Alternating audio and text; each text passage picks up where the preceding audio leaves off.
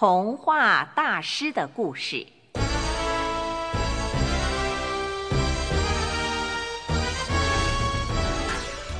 花仙子，听了王尔德的童话故事，你有什么感觉呢？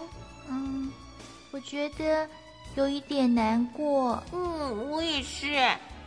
当快乐王子还没有死掉的时候，他过着快乐的生活，一点也不知道这个世界上有许多穷苦的人。等到他死掉变成雕像以后，他才知道，原来并不是每一个人都像他一样可以过着快乐的生活的。就是啊，快乐王子为了帮助穷人，把身上的宝石都送给他们。让自己变得又丑又旧的，不过他反而得到了真正的快乐呢。嗯，这就是王尔德的童话故事里最特别的地方哦。树精灵，你可不可以再说的更清楚一点？到底什么是王尔德的童话故事最特别的地方呢？就是对比呀。你看，快乐王子的雕像还是很漂亮的时候。他觉得不快乐，可是当快乐王子的雕像变得又丑又旧的时候，他反而得到真正的快乐。这不就是一种明显的对比吗？诶，对哦，在夜莺跟红玫瑰这个童话故事里也有这种对比。嗯嗯，夜莺为了歌颂爱情。用自己的生命替大学生找到了一朵红玫瑰，结果美丽的女孩却不要红玫瑰。嗯，这样的结果真让人难过，也让人印象深刻。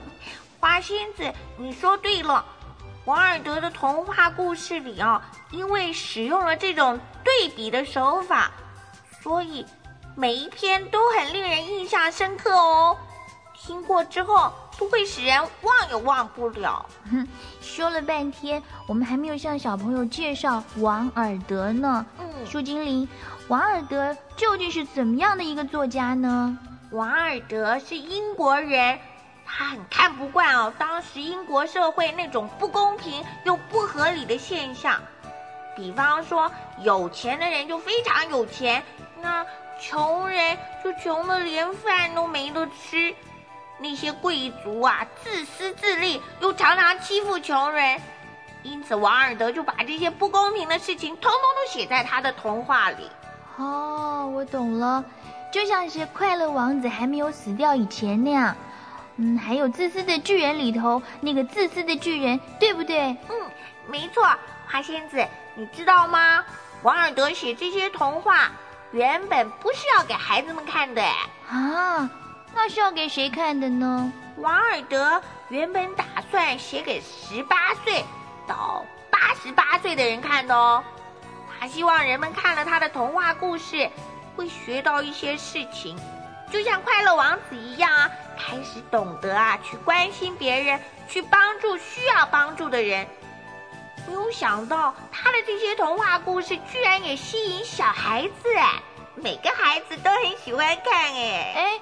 那不就可以证明王尔德的童话故事实在是太棒了？要不然怎么会连小孩子也那么爱看呢？嗯，说的妙极了，小朋友，我猜你也一定很喜欢王尔德所写的童话故事吧？对不对啊？好了，今天就说到这儿，下次再见，再见哦。